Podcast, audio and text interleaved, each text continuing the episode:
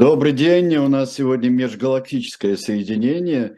Э, Станислав Александрович Белковский у нас где-то там, вот на фоне чего-то. Приветствую Сергей Александрович Бунтман и всю аудиторию. Да, ну что ж, у нас сегодня масса всего заявлено, и э, невероятное количество всяких разнообразных событий э, и смыслов сегодня каких-то обреталось за прошедшую неделю. И вот самые последние дни и у нас э, визиты, визиты самые разнообразные. Э, ну, э, два визита э, президента Зеленского и э, такие тоже визиты и одного президента России и другого президента России в разные места. Но с чего мы начнем? Что ну, самое примечательное у нас э, Самое примечательное, конечно, это визит Владимира Путина в Беларуси. Все-таки мы, должны в любой ситуации оставаться патриотами, уделять внимание в первую очередь президенту Российской Федерации. Да, как что бы ни случилось сегодня в Кремле, да, как программа «Время» начиналась. Да, как бы, а, как бы э, поступил на нашем месте любой американец, который прежде всего интересуется своим собственным президентом, как бы он к нему не относился, даже, даже если резко негативно.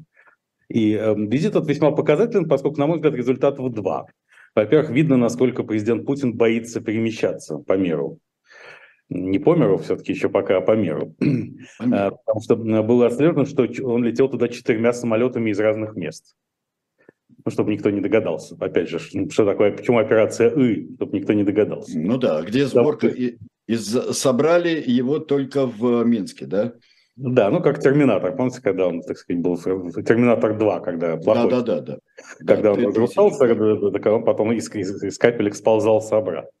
Видимо, это технологии, тем более с учетом огромного количества косметологических всяких процедур, героически пройденных нашим лидером за долгие годы. Там, так сказать, можно прислонить Владимировича к батарее, опять же, по Михаилу Михайловичу Жванецкому, если прислонить в, нужное время в те, как к теплой стенке, то, то вполне еще можно работать. Да? Потом он собирается из разных кусков, частей.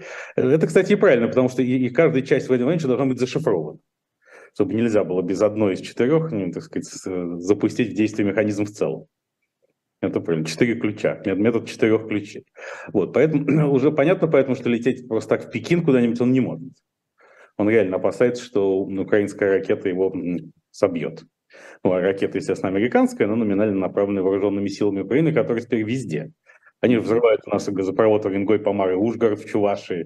То есть уже, так сказать, до этого они, так сказать, в Дягилеве, как мы знаем, в Рязанской области, и в Энгельсе, в Саратовской что-то такое учиняли на аэродромах не чего-нибудь, а стратегической авиации, которая должна быть прикрыта средствами ПВО теоретически по полной программе. Да? То есть, оказывается, украинские войска у нас находятся ну, в любой точке национального пространства. Да? Опять же, как Владимир Высоцкий на Джеймсе Бонде, да, так сказать, то в пепельнице спит, да, да, то на абажуре кого-то соблазнит.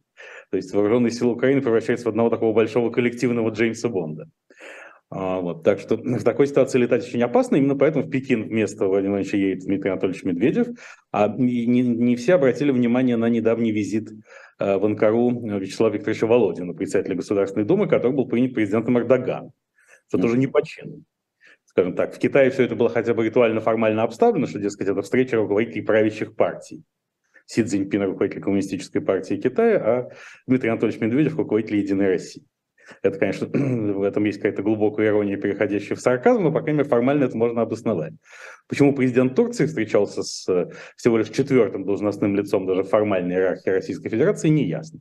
Но ясно, что было что-то важное что было передано туда и туда, потому что и Китай, и Турция сегодня это последние окна в мир для Владимира Владимировича, и возможность диалога с кем, спрашивается, конечно, Соединенными Штатами Америки.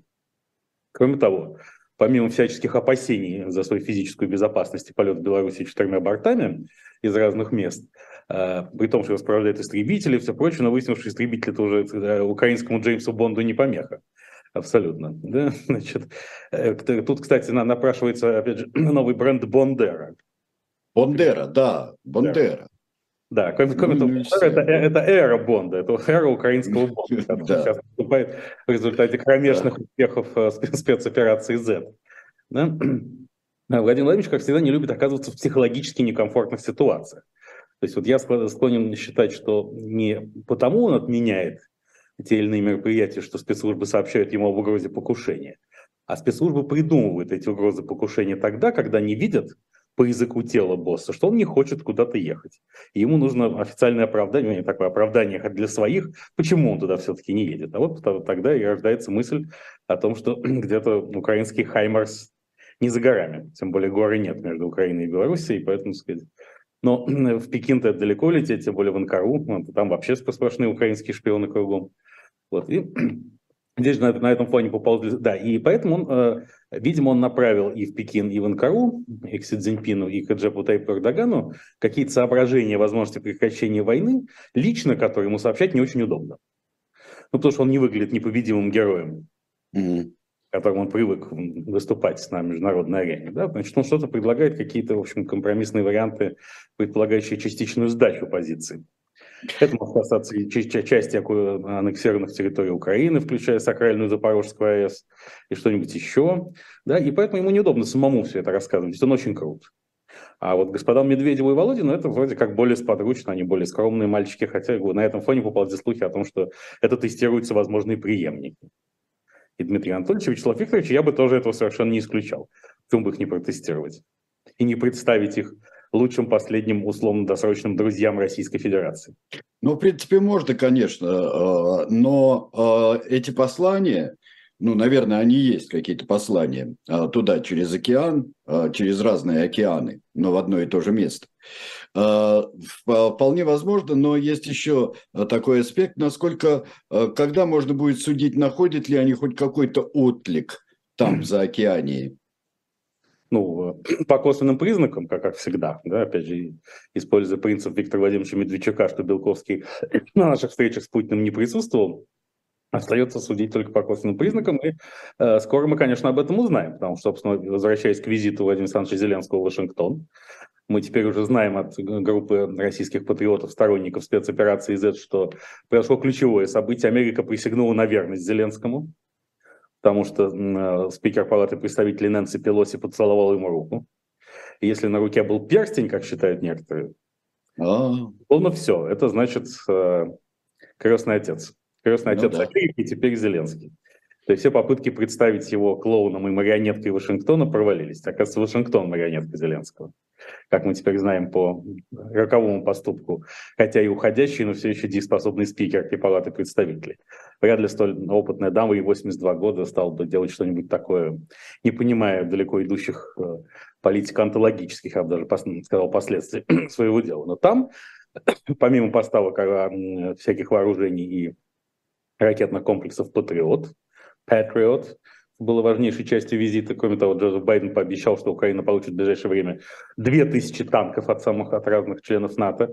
Это гораздо больше, чем в недавнем интервью э, журналу Economist запрашивал украинский главнокомандующий Валерий Залужный который, на мой взгляд, сильно преувеличил военные возможности Российской Федерации, но сделал это специально, чтобы показать, что если Украину не завалят танками и ракетно-зенитными комплексами новейшего образца, то выиграть войну никак невозможно, выиграть не войну никак невозможно. А почему ну, преувеличил все-таки? А, мне кажется, он достаточно реально, вот описывая ту эволюцию, которая может произойти а, при затягивании войны, а, вот этих всех действий, войны Украины, то Россия вполне может там прийти в себя, может сделать то, о чем было сказано на встрече с обширным и расширенным, обшир, расширенной коллегией Министерства обороны. Ну, э, прийти в себя Российская Федерация, безусловно, может. Э, ну, знаете, то есть прийти в себя в данном случае это синоним оказаться в э, той самой резиновой попе, которую широко рекламировал Владимир Владимирович Путин, а теперь мы знаем, что всякое его слово имеет силу закона чтобы он там не сказал. Да, нет, я согласен, что любой негативный сценарий для Украины возможен, но Валерий Федорович Залужный специально нагнетал, это было видно, что сказать, вот сейчас будет наступление, и обязательно войска с белорусской территории пойдут на Киев, э, все такое, это случится уже, э, может случиться уже даже в конце января, но уж точно не позже марта, и поэтому вооружения в большом объеме нужны срочно. Вот ключевой фрагмент его месседжа, транслированного через Economist, э, был такой. Там же, собственно, выступал и Александр Сырский, командующий сухопутными силами вооруженных сил Украины, который считается конкурентом Залужного и потенциальным кандидатом на пост главнокомандующего, ибо действительно там объективно сейчас только две крупные политические фигуры в Украине, это Зеленский и Залужный, и между ними существует определенная ревность, которая прорывается в том числе и в западных СМИ, там с разных, в разных утечках, и э, периодически возникает новые волны слухов о том, что Залужного назначат премьер-министром обороны, то есть уберут с поста главнокомандующего известным методом пинком вверх, пинка вверх, когда тебя как будто перемещают на более высокую должность, но на самом деле э, лишают значительной части твоих полномочий. А господин Сырский будет главнокомандующим э, вооруженными силами, но это вопрос второстепенный в данном случае. В общем, э, вооружение, да, Зеленский получает. Но он же получил от Джозефа Байдена сигнал, как принято у нас говорить, о том, что поскольку, э, видимо, и сигналы президента скоро, как мы знаем, приобретут силу закона и даже его молчание в Российской Федерации, получил сигнал, что все-таки надо готовиться к переговорам о чем-то. А о чем готовиться, к каким переговорам готовиться, непонятно. Это, об этом, это, собственно, и докладывали господин Медведев Си Цзиньпину в Пекине, а господин Володин Раджепу Тайп Эрдоган в Анкаре. Вот скоро мы узнаем, так сказать, на чем сердце успокоится, потому что в этом смысле действительно э, атаки по, на критическую инфраструктуру Украины э, российскими ракетами, иранскими скорее, и иранскими беспилотниками «Шахид», он же так называется «Мопед», неформально, mm-hmm. официально является российским беспилотником «Герань». Да, значит, они оказались относительно успешны. Да, действительно, проблемы большие. Так сказать, э, в Киеве по-прежнему лишь на несколько часов дают свет самом Киеве, так сказать, поражено 50% э, подстанций, трансформаторов, как нам говорят, и так сказать, ликвидировать полностью, восстановить энергосистему Украины можно будет эм, в течение пары месяцев, но после окончания боевых действий в целом. В течение их продолжения это не получится, как признают все специалисты и представители Украины, что вообще поражена половина всей энергосистемы страны. И, конечно, если эти атаки продолжатся, то Зима будет очень и очень тяжелой, и, как и предполагал Путин, это является определенным аргументом к тому, чтобы размышлять о прекращении боевых действий. Но на каких условиях? Вопрос, потому что более 78% украинцев по последним опросам сегодня поддерживают исключительно войну до победного конца с освобождением всех территорий не по состоянию на 24 февраля нынешнего года, а по состоянию на начало 2014. То есть на тот самый 1991 год, который упоминал Владимир Александрович Зеленский. На что источник РИА Новости в Кремле, нашего государственного агентства, отреагировал довольно скандально. Ну, дескать, если говорить о возвращении границам 91 года, сказал этот источник, то надо говорить о любви, братстве и дружбе. Ну, то есть не исключено тем самым сдача всего, включая и сакрального Крыма. Тут, кстати, бывший командующий войсками США в Европе генерал Ходжес вновь заявил, что, по его мнению, до, при нынешнем раскладе до августа 2023 года украинские войска могут занять не, не только рассечь сухопутный коридор на Крым, взяв Мелитополь и Бердянск, но и, в общем, успешно войти в Крым. И сегодня это уже не кажется фантастикой. Я сейчас не могу подписаться под словами Бена Ходжеса и, не будучи военным экспертом, не готов оценить, насколько глубоко и всесторонне уважаемый генерал проанализировал обстановку. Но сегодня, так сказать, если состояние, опять же, на 5 утра 24 февраля это казалось совершенно нереальным, сейчас это совершенно нереальным не представляется. Uh, ну да, uh, сейчас вообще такой странный uh, завис, когда происходят очень важные, конечно, переговоры, что те, что другие, показывают они разное, и, но сейчас у меня такое ощущение, что речь идет о прикидках на перспективу близкую и достаточно далекую, но все э, в рамках 23 года. Что там визит в Минск, что рассказы на коллегии Министерства обороны, что визит Зеленского в э, Вашингтон. Это все вот такие вот сейчас прикидки, такой сюр, сюрпляс очень во многом. Да, конечно, потому что я, что в ближайшие месяцы боевые действия не завершатся. Они могут как-то стихать и э, снова вспыхивать, но никакого, никакого устойчивого перемирия быть не может. И уж точно не может быть договоренности об устойчивом перемирии. Поэтому я думаю, что до конца весны, до начала лета все, так сказать, этот кровавый процесс будет происходить и дальше. И вот тогда, к концу весны, к началу лета, можно будет говорить действительно о каких-то переговорных условиях, исходя из того, какая будет складываться ситуация на фронтах. Владимир Путин возлагал большие надежды на то, что сказать, там Европа замерзнет, и, и уже поэтому Запад пойдет на капитуляцию. Но уже ясно, что не замерзнет Европа. Что в случае относительно щадящей зимы э, к весне около 50% энергоресурсов будут еще в резерве, включая заполнение газохранилищ. Да, конечно, сократится потребление. Европа сократила потребление газа на 22%, что мы с вами неоднократно обсуждали, полностью вписывается в новейшую философию потребления, согласно которой э, необходимое важнее лишнего. Это сейчас через этот процесс Европа и так бы неизбежно прошла, но э, спецоперация Z всячески катализирует эти здоровые тенденции, равно как и э, вращение Европы, поворот Европы к неуглеводородной энергетике, к возобновляемым источникам энергии, который тоже шел бы, и шел бы и так, и так, но гораздо шел бы медленнее, если бы не Владимир Владимирович Путин.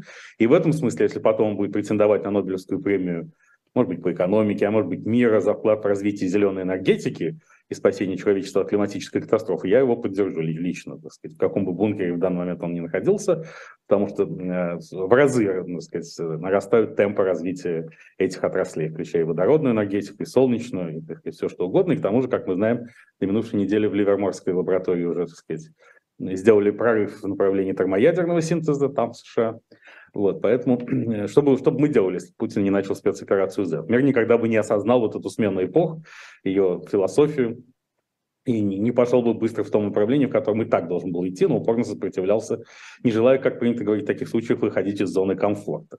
А тут, кстати, а, ведь еще была драматическая история о том, как чуть не убили начальника генштаба Вооруженных сил России генерала Герасимова. А, сказать, да, было такое дело, да. Да, что американская, так сказать, американская пресса сообщила нам, что, так сказать, украинцы собирались убить генерала Герасимова в Изюме. Это было весной, в мае, кажется, да. И США просили этого не делать. А, и э, украинцы не согласились, решили все-таки это сделать, и обстреляли Изюм, но Герасиму удалось уйти своевременно. А, легендарный полковник Стрелков, Андрей Герселович Геркин, это отреагировал, что вот, вот какова мудрость американцев. Они прекрасно понимают, что такой начальник российского генштаба, как Герасимов, им очень нужен.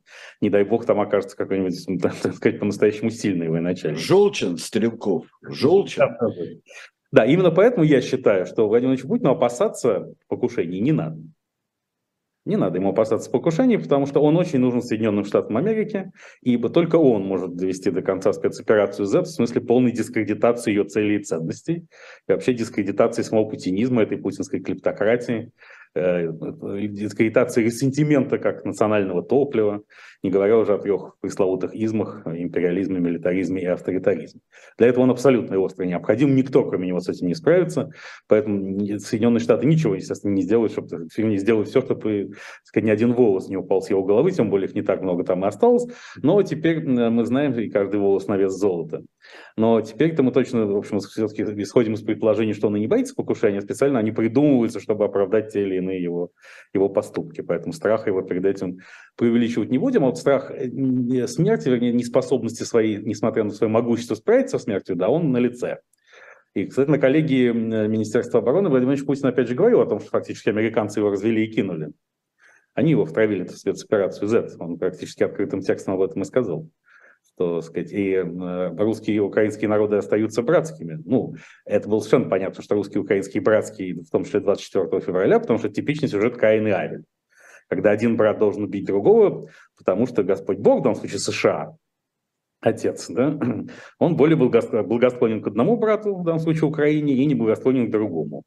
Российской Федерации. Поэтому, да, отношения действительно братские, убийственно братские, как это и было в случае Каина и Авеля. И как это было много раз на протяжении мировой истории, потому что вот всегда, когда люди задаются вопросом, а как же вот может быть так, что отец убил сына, сына отца или брат брата, мне кажется, что мировая история наполовину состоит из такого рода фактов. Ну да, вообще-то. То есть родственные связи никогда не останавливали насилие между а, Ну да, я помню самое одна из первых э, античных братских войн – это война Этиокла и Полиника, которые не могли поделить, а, поделить Фивы.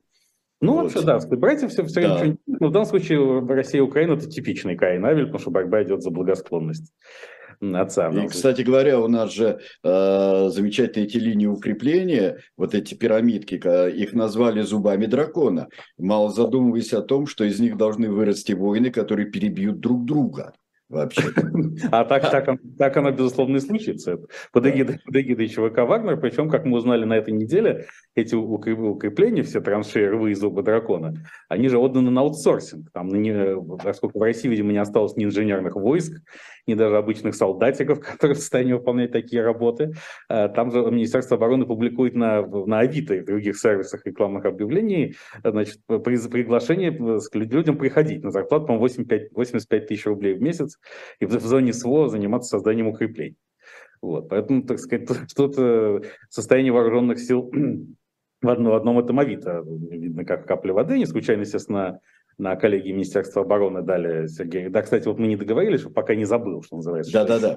что ключевой итог визита Владимира Путина в Минск – это заявление о том, что Россия будет готовить э, экипажи белорусских самолетов для перевозки ядерного оружия. Что это означает, на мой взгляд? Это означает намек на то, что если все-таки какие-то неконвенциональные вооружения будут применяться, они должны быть применены под эгидой Беларуси с белорусской территории типа под предлогом того, что Беларусь таким образом предотвращает вторжение Польши, например, на собственную территорию, вообще полный разгром и уничтожение. Это и было предметом, собственно, визита Владимира Владимировича в Минск, потому что тут вопрос не только о круговой поруке с Александром Григорьевичем Лукашенко, но и о том, чтобы снять с себя часть ответственности за самые мрачные решения, которые, в принципе, хотя бы теоретически могут возникнуть в ходе спецоперации Z. А на коллегии Минобороны, ну как, выяснилось, что армии не хватает людей, да, что вместо миллиона 150 нынешних нужно полтора в том числе на 300 тысяч нужно увеличить количество контрактников, там все понятно. Именно поэтому сдвигается, значит, возраст, призывной возраст э, на 21 год с тем, чтобы уже призывать тех, кому сегодня 27-30, и, сказать, э, быстренько захватить, и с учетом демографического кризиса, который нарастает, потому что завтрашних 18-летних будет гораздо меньше, чем сказать, сегодняшних 21-летних. Это все понятно. Там еще какие-то э, байки про ленинградские московские военные округа и формирование бригад дивизий в Карелии, но вообще теперь вместо бригад снова дивизии, это значит, что частично военная реформа по Владимиру Владимировичу Путину, которая проводилась руками бывшего министра Анатолия Эдуардовича Сердюкова, свертывается. И, э, но снова... это не первый, не первый этап, mm-hmm. не, первый, не первый этап свертывания реформы, потому что еще бригады стали, вернули в ВДВ, вернули дивизии, там уже их потихоньку возвращали, да, да, а, ну, а дух реформы Сердюкова, он уже давно выветрился уже совсем просто. Да, философия реформы абсолютно понятна, э, философия происходящего, что вдруг неожиданно выяснилось, что России нет. Раньше была советская армия, которая э, была нацелена на ведение, на, на постоянную готовность к большой войне, неважно, будет это большая война или нет, но в каждую секунду надо быть к ней готовым. И этот бизнес – это ожидание большой войны. Ожидание его тоже может быть бизнесом. Да? Ждать и догонять – это же любимые русские занятия. Всегда хорошо, что в эпоху э, монетных гуманизма, э, так сказать, любимые занятия становятся бизнесом. Правильно? Как вся, вся, вся, всякие евреи, так сказать, э, в Израиле, значит, как мы знаем, отдельным самостоятельным видом деятельности является изучение Торы, вот, так сказать, в России отдельными самостоятельно оплачиваемыми занятиями должны стать ждать и догонять. Вот. Э, догонять, видимо, того, кто успел сбежать от мобилизации раньше. Что, вот, вот профессиональные ждуны и догонялы, да? Ну, да, ну, ждун уже стал, кстати, культовым героем абсолютно. Да. Надо обязательно включить его в тот перечень, который Михаил Владимирович Мишустин готовит 15 мая, русских национальных героев. Кстати, как в контексте перечня нельзя не, не, не вспомнить Деда Мороза, который прибыл на БТР, в одном из регионов Российской Федерации, в связи с чем а, уже возник мем «Дед Мороз». Да, сказать, mm-hmm. да. Была вот в свое время такая группа «Дедушки», не помните, вот ее? Да, да, да. Первого опекал на великий Борис Борисович Гребенщиков. Вот, ну, мне кажется, да. «Дедушки», она там описалась через «Дед», ее название. Это очень хорошее название для нынешнего, нынешнего руководства Российской Федерации. Ну да, еще есть э, замечательный герой, я, я очень люблю некрасовской поэмы «Dead must die». Да, да, да. Так вот, Dead Must Die абсолютно. Правда, Dead Must Die скорее оппозиционный слоган. А, а группа Дедушки – это, безусловно, вот клуб нынешних руководителей. Дело не в том, что им всем по 70 и чуть более лет. По нынешним временам это совсем немного. Или, в смысле, не так уж много. А тем, что, так сказать, они действительно как-то, во-первых, э, внутренне старые, видимо, они, так сказать, их поглотила внутренняя старость, которая ориентирует их на смерть. И надо сказать, что вообще тема, завершая разговор о культовых персонажах ну, новейшей отечественной мифологии, обратил внимание, что э, с января 2023 года на киностудии «Союз мультфильм» возобновляются съемки сериала про Чебурашку мультсериала анимационного. Видимо, Чебурашка тоже будет в игре. Ну, потому что я был, видимо, Чебурашка пойдет на не войну, потому что я был когда-то странной игрушкой деревянной. Это явно, опять же, метафора или зэка, который, значит, выходит из, из колонии, или какого-то просто, так сказать, деклассированного элемента, да, который вот, наконец, ощутил свое жизненное предназначение и возможность как-то сказать, реализовать себя благодаря спецоперации Z. Да, вот, поэтому с Чебурашкой, я думаю, что что-нибудь будет такое. Э, происходить 2023 года. Ну да, я боюсь подумать о крокодиле Гене уже совсем, уже даже, что с ним произойдет. Нет, э, крокодил Гена, я думаю, тоже будет в передних рядах, так сказать, потому что на этой неделе пришло известие, согласно вот ученые поделились, американские ученые, опять же, поделились важным выводом, что крокодилы в принципе не стареют. А, вот они, биологического старения крокодилов не наблюдается. Они умирают только от каких-то а, болезней, причем часто психосоматического свойства. Например, когда крокодил предчувствует, что его сейчас отправят на дамскую сумочку, он mm-hmm. превентивно и умирает. Вот. И поэтому тут как раз э, крокодил как символ бессмертия на войне, так сказать, да? Ну да. Причем да, тут... я себе представляю, не стареют душой крокодилы.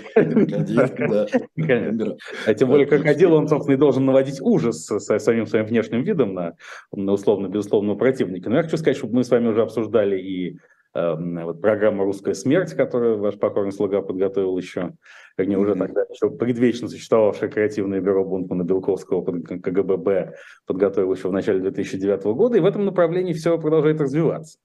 Да, тут же возникла еще идея, что Евгений Викторович Пригожин, чьи политические амбиции явно нарастают, и он явно хотел бы занять нишу, так сказать, бывший ЛДПР и Родина вместе взятых, мог бы создать новую политическую структуру и назвать ее Российская партия смерти. А вот наверное, была такая партия жизни, которую возглавлял Сергей Михайлович Миронов, тогда спикер Совета Федерации. Вот почему бы не создать Российскую партию смерти? Тем более философию ее формируют уже очень известные люди. Например, вот народный артист России Дмитрий Певцов назвал силой ну, русских умирать в больших количествах, хочу прямо процитировать. Вот так, сказал господин Певцов, как наши умеют любить, дружить и умирать, да еще в таком количестве, как это не печально и не страшно, нет ни в одной стране мира. Вот, наверное, сказал Певцов, в этом наша сила, в отличие от всего мира. Да, поэтому действительно, тут продолжается та, та самая линия Владимира Владимировича Путина на то, что поскольку со смыслом жизни у русского человека как-то не сдалось, и, как сказал Петрарка, там, где дни обычные кратки родится племя, которому не больно умирать, то идея умереть на спецоперации Z, в общем, может стать, собственно, той самой национальной идеей, которую искали всякие кремлевские деятели еще с 90-х годов, еще при Борисе Николаевиче Ельцине. И вот, mm-hmm. наконец, становится понятно, что национальная идея смерть, и тут Александр Гельевич Дугин снова, так сказать, э, вошел в игру и тоже на эту тему активно высказался, что лучше бы нам все умереть, и потом через это все, так сказать, так, все по тому же анекдоту, вы им сказали, что все это на три дня. Ну да, да, все это на три дня. А тут вот. еще ролики, давайте вдогонку обратите да. внимание, Александр, что э, всплыли на поверхность агитационные ролики. Ой, да, ой, да. Какая-то, да, да, совершенно какие-то очень сомнительные, я бы сказал, даже с точки зрения... Мне кажется, что это просто вот э, силком по чистой правде провлачат, как сказал поэт Борис Александрович Слуцкий, поскольку это очень правдивые ролики.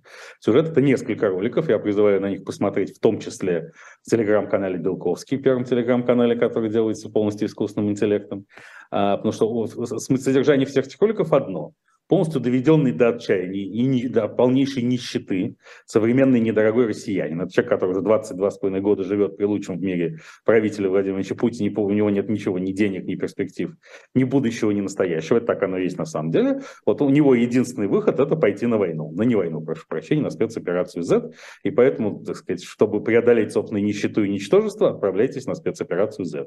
Я думаю, что создатели этих роликов, когда все закончится, скажут, что они специально подыгрывали противоположной стороне. Многие, многие скажут, что они специально подыгрывали, да, да, и уже, вот, уже именно... написано дожить э, до процесса, на, на котором э, большинство будет говорить, что все они шутили. Все они шутили. Ну, ролики явно, потому что ролики абсолютно разоблачительные по отношению к путинской России, да. к спецоперации, и к тому, что нет никакого мотива идти на спецоперацию Z, кроме просто спастись от холодной и голодной смерти в современной РФ. А, я бы сейчас предложил прерваться буквально на несколько секунд, чтобы а, продемонстрировать обложку замечательной книги и а, замечательного вообще универсума, который называется «Страдающее средневековье» и «Легенды Царьграда». И это легенды Царьграда, которые сам, сам уже стал легендой давным-давно. И вообще и город, и Второй Рим, и Константинополь, и столько, э, столько о нем сказано, и вообще что такое Царьград, и один щит на вратах Царьграда чего стоит, вообще откуда он появился, чем был прибит и так далее.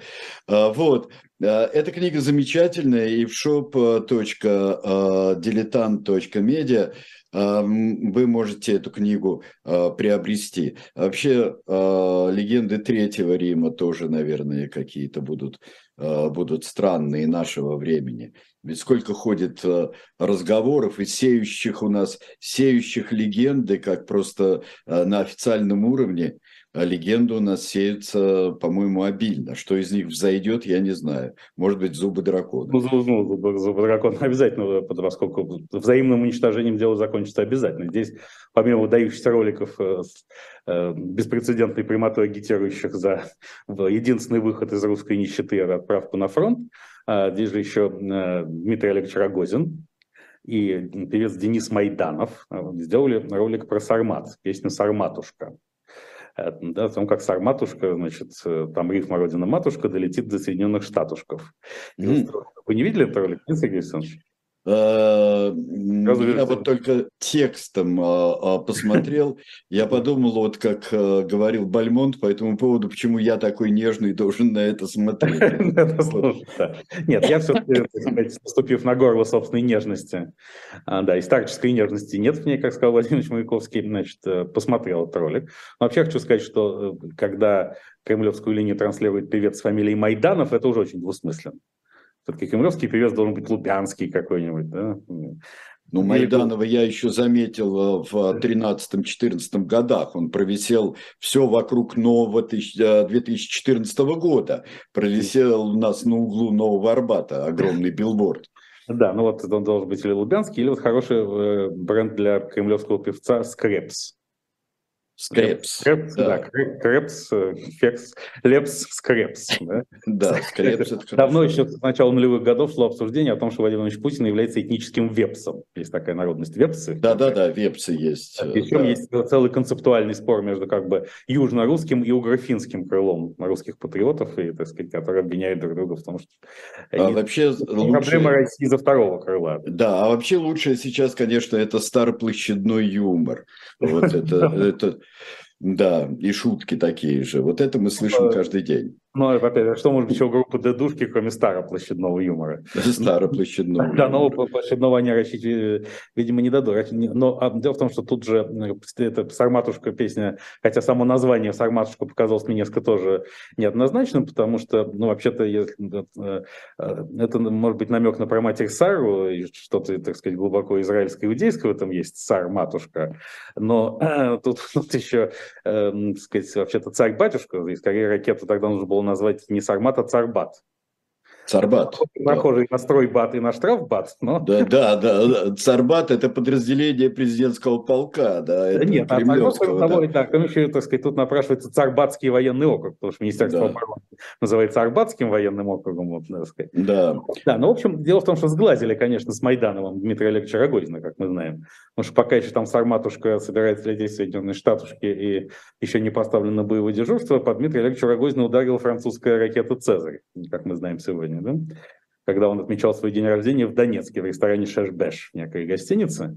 Причем я, безусловно, считаю, желаю Дмитрию Олеговичу Рогозину скорейшего выздоровления, как бы я ни относился к его политике, да. деятельности, безусловно. Мне очень Несомненно, да.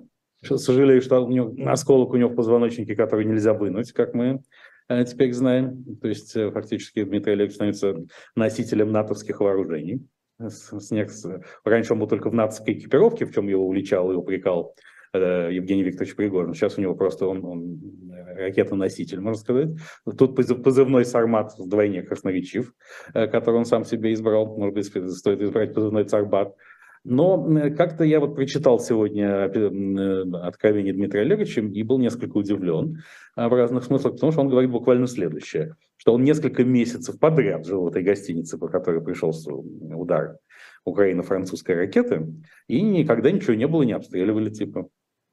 Это говорит человек, который, в общем, э, политик с огромным опытом, вчера отмечавший 59-летие, э, пользуясь случаем, поздравляем его с этим, бывший вице-премьер и глава Роскосмоса, руководитель группы «Царские волки», Почему же не царские волки? Мы помним, что царское село изначально будет царское село. Царское, царское село – это речка, да, там. Да, да. да вот. А, ну, значит, царские волки в контексте Сармата тоже был неплох.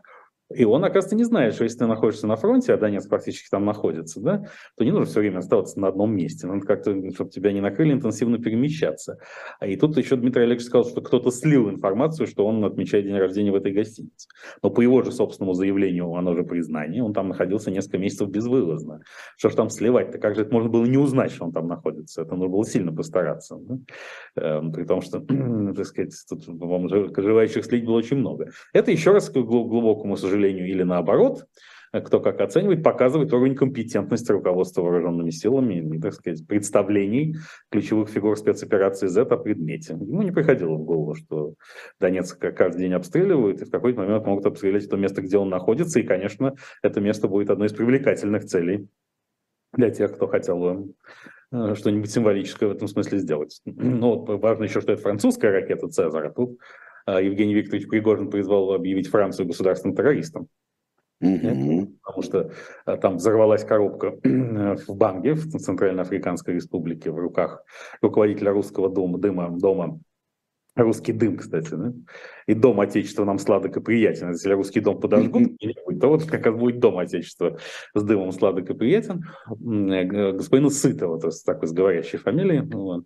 А, и, так сказать, э, Евгений Викторович сообщил нам, что французы давно ему выражали и вообще требовали, чтобы Россия убралась из Африки, и поэтому в тренировочном режиме решили сначала истребить господина Сытова, который голодного не разумеет, конечно. Вот. Ну, мне что-то так не кажется, что это сделали французы. Мне кажется, какие-то внутренние разборки, то ли в вокруг бизнесов господина Рогожина, то ли в группировках, которые там ведут борьбу за леса и алмазы Центральной Африке, не счесть алмазов пламенных моих лабазах каменных, как сказал. А внутренне, да, лабазах каменных, да.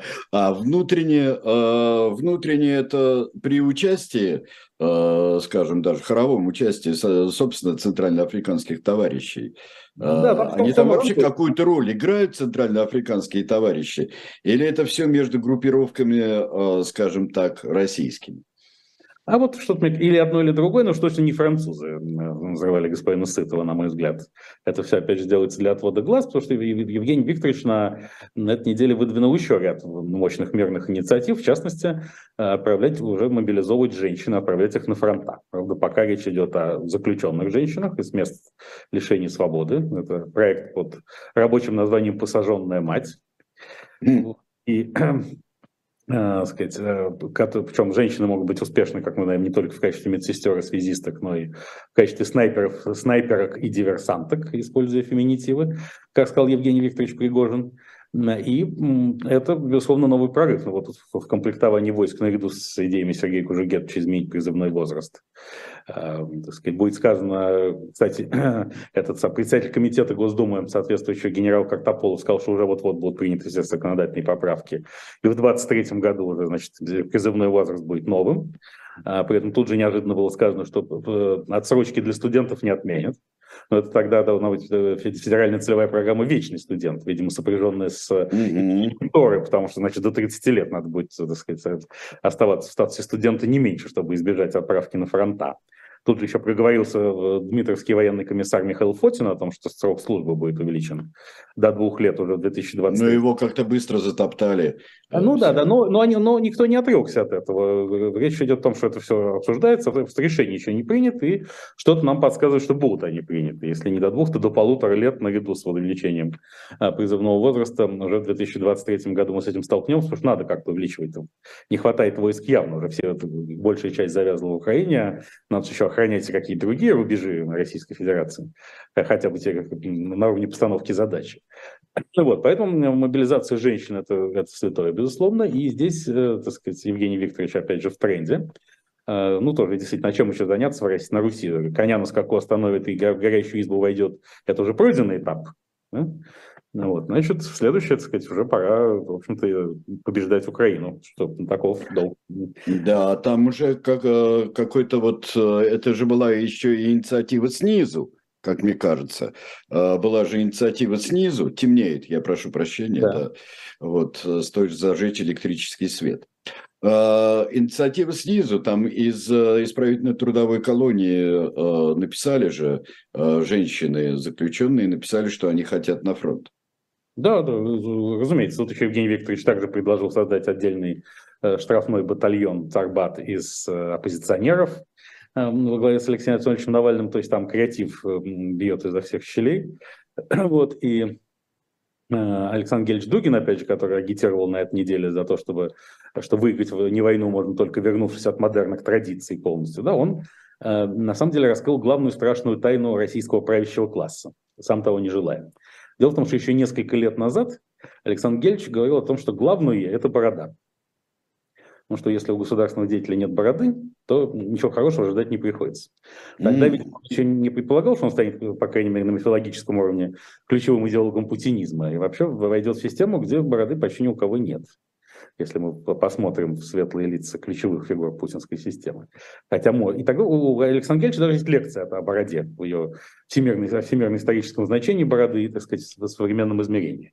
Почему обязательно вообще нужно ввести обязательное ношение бород, сделав тем самым решительный шаг в допетровские времена и закрыв, наконец, это несчастное окно, этот стеклопакет, который уже совершенно не соответствует требованиям времени, прорубленный э, Петром Алексеевичем. Но, видимо, э, были такие анекдоты времен начала Владимира Владимировича Путина о путанице. Да? Э, помните, как там Владимир Владимирович приходит со спикерами обеих палат Федерального собрания Грызловым и Мироновым в ресторан, и его спрашивают, что будете, Владимир Владимирович, мясо? А овощи, спрашивают его, овощи тоже будут мясо. Да, Старая газпромовская команда имени Рома Ивановича Гехерева тиражировала анекдот о том, что когда Алексея Борисовича Миллера назначили главой «Газпрома», анекдот был в том, что вообще-то Владимир Владимирович своих охранников за пивом послал, они Алексея Борисовича привели. Вот как-то неудобно получилось, пришлось его на «Газпром» поставить. Ну да. Вот точно а... так же был непрозрачно прочитан невнятный сигнал о бороде. А, потому что значительная часть представителей правящей элиты такие завели себе бороды но на лице их не видно, поскольку борода – это, есть такое, это э, жена гея, выполняющая функцию прикрытия.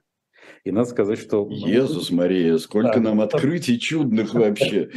О, как интересно. Да, чего не узнаешь кульминационного да. момента спецоперации Z. Да. Но, действительно, уже многие, так сказать, обзавелись бородами, но не в том смысле, в каком имел в виду Александр Гельевич.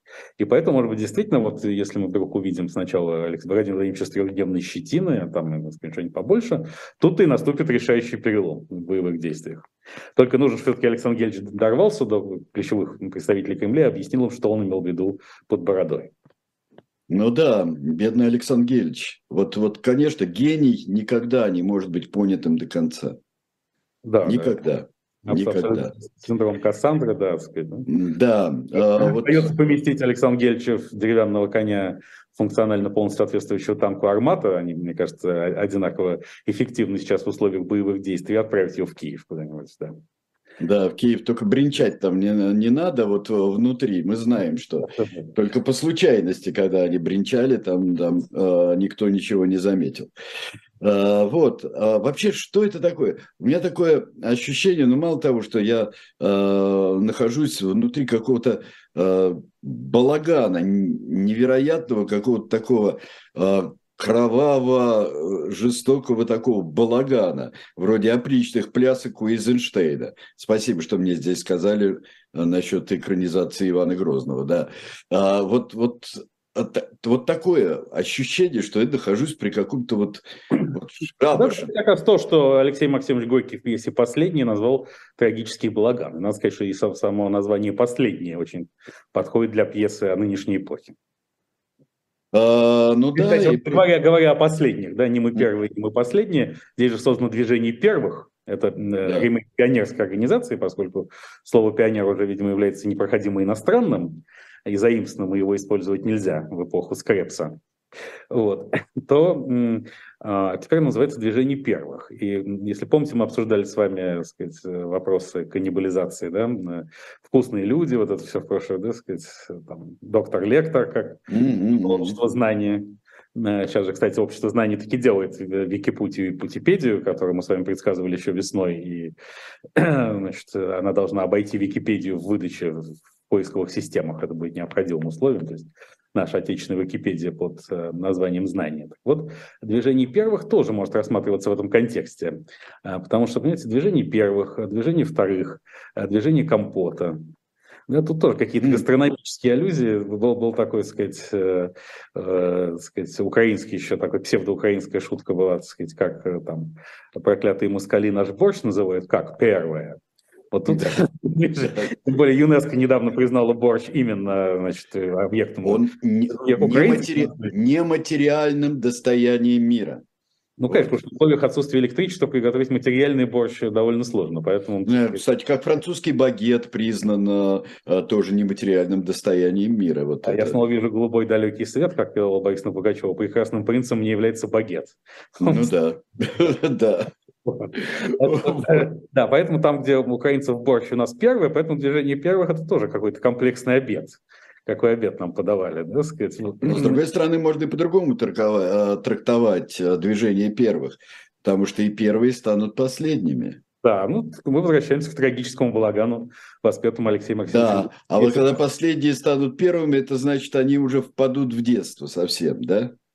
Вот когда ну, вот эти последние. Ну, дедушки-то, это правильная эволюция правящей Российской Федерации группы дедушки, она, так сказать, только в том направлении, потому что действительно, как говорил Йохан Вольфганг Гёте, надо в какой-то момент полностью разоблачиться и ощутить себя ребенком. Ну да, да. Лучше впасть в детство, чем умереть сразу. А, и ну, так, к вопросу да, о коллективизации, да. тут еще была очень романтическая история, неделю назад нам сообщили, что некий российский бизнесмен купил два автомобиля Майбах, потому, хотя ему был нужен только один. А второй автомобиль Майбах на запчасти, потому что приобрести запчасти для Майбаха скоро будет совсем невозможно. Что если сломается первый Майбах, то значит можно... Но вообще-то умно, умно. Да. И я подумал, что это э, совершенно правильный логический шаг, который из этого вытекает на государственном уровне в Российской Федерации, это все-таки перейти к официальной полигамии. Логично? Ну, в Допустим, тем более сейчас, когда... Жена на запчасти, что ли, какая-то? Ну, Господи. А откуда у вас такой сексизм? Почему только вторая жена, а второй муж? А, второй муж на запчасти. Ну, это тоже нехорошо. Я, а потом за равенство. много, и там, сказать, может быть, ЛГБТКВ плюс разнообразие, да, ну, конечно. Тем более сейчас с, косметологией будет тоже очень сложно, потому что все эти вот элементы, эти системы ботокс, их сложно, они все доставляются из-за рубежа тоже. И поэтому тут, конечно, действительно, если, вот, так сказать, один суп, одного супруга чего-то не хватает, можно взять у второго и так обеспечить полностью технологический суверенитет в русской семье. Это, кстати, об обчислении супругов, это мы идем полностью к Платону, государству по Платону, к этому идеалу и к власти мудрецов, что снова актуализирует вопрос все-таки об Александре Гельче Дугине и, и его единомышленниках, которые вот если бы они возглавили Россию и навязали бы всем бороду в самом прямом, а не переносном смысле, то, может быть, действительно спецоперация Z завершилась бы несколько более весело, как минимум. Сейчас как-то, так сказать, царит уныние, помимо того, что, так сказать, она не, не демонстрирует больших успехов, как-то все еще это так уныло, как выражение лица Сергея Владимировича Суровики. Ну да, и тогда гимном будет у нас «Аудеда борода, как отсюда и сюда» и отсюда через сюда и обратно вон туда. Замечательно было. Стишок, детства был, да. Опять же, у деда борода тут какие-то да, достаточно прозрачные аллюзии с теми людьми, которые сегодня руководят Российской Федерацией, и тоже с, этим вот вторым... Утесов пел, да. Военным смыслом слова «борода», который мы с вами сегодня обсуждали. А вот, а, говорят а, все время, и мы как-то странно говорим о 23-м годе. А, вообще, а, конечно, и перенос, все напихано в 23-й год. У меня такое ощущение, что а, пытаются, каждый пытается упихнуть а, свершение всего, о чем он думает. Вот как а, и послание будет только а, в 23-м году, а, там в 23-м году надо закончить спецоперацию. С другой стороны, в 23-м году говорят украинцы, э, вот вполне возможно отвоевать все, что было. Вот этот 23-й год, это просто так как-то хочется на что-нибудь конкретное поставить. Да, конечно, это вопрос психологический, безусловно, потому что мы привыкли жить по годам. Да? Вот сейчас э, много известий приходит с мест, не побоюсь этого слова, Российской Федерации, э, с таких вымирающих поселков городского типа, да, которые, в которых просто прекращается исчисление времени. Но поскольку работы нет, ходить на работу не надо и вставать не надо, то, собственно, не надо и смотреть на часы. И магазины зачастую работают в таких местах не по часам, а вот просто когда придется. Вот когда скопится народ, которому надо что-нибудь купить, а купить особенно и нечего, да? что блестяще отражает эти агитационные ролики за отправку недорогих mm-hmm. на войну, да? Э, то вот так, так сказать, поэтому исчисление классическое времени прекращается, и ты живешь по рассветам и закатам, как и было принято в какой-то деревне далекого-далекого человеческого прошлого. Да, поэтому, э, но поскольку в, в нашей ментальности цивилизационной все-таки существуют эти конкретные временные пределы в виде года, месяца, дня, то очень хочется, чтобы завтра было лучше, чем вчера, и поэтому с 2023 годом связаны такие надежды. Окажутся ли они обоснованными или нет, мы узнаем ведь очень скоро. Да, мы узнаем достаточно скоро, мы узнаем через 360 с чем-то дней, а, потому что можно хранить тогда, если ничего такого на умопомрачительного не произойдет в глобальном масштабе, то можно будет а, а, ровно до 31 декабря 2023 года еще надеяться. Нет, тем что вообще выполнение любых цифр, как мы с вами говорили, что Владимир Владимирович очень не хотелось вообще назначать Новый год, а хотел длить 2022, то все эти цифры и параметры могут тоже меняться. И, может быть, будет какое-то новое летоисчисление в связи с окончательным переходом государ... к государству платоновского типа. Кстати, Платоновского во всех смыслах, еще и по нашему великому писателю Андрею Платонову. Да, в результате об... обобществления всего, включая мужей и жен для обеспечения mm-hmm. технологического суверенитета. Кстати, здесь сенсационное абсолютно признание сделал министр цифрового развития России Максут Игоревич Шадаев, который неожиданно сказал, что значит, э, знаете, была такая старая шутка, что связь есть, только она не работает. Что российские процессоры существуют, но, но не существуют в природе на самом деле, потому что они все производятся на Тайване, а Тайвань из-за санкций их не выдает.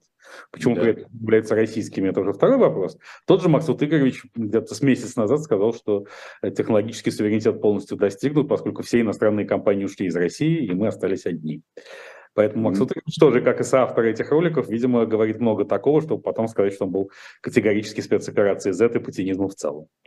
Да, вы просто ничего не понимали. Но еще мне прогнозы все, мне, мне кажется, что они еще соответствуют э, э, замечательной э, надписи, которая бывает «Буду через 15 минут». Да, вот, а когда например, на каком-нибудь киоске. А когда а, человек ушел или ушла вот оттуда, это непонятно. Когда Нет, начались эти 15 минут. Вот, Нет, ну, опять же, в вечности еще один день. Да, совершенно, еще более, да. более такой радикальный посыл был, это сам, ушла на базу, буду, когда вернусь. Ну да, буду, когда вернусь, да, совершенно верно. Тем более мы ну, в эпоху возвращения, возвращается многое. Э, например, в Харьков вернулся легендарный кот Степан один из символов украинского сопротивления в ходе спецоперации Z, и это тоже было важным посланием украинскому народу, что, так сказать, а, подавить Украину не удалось.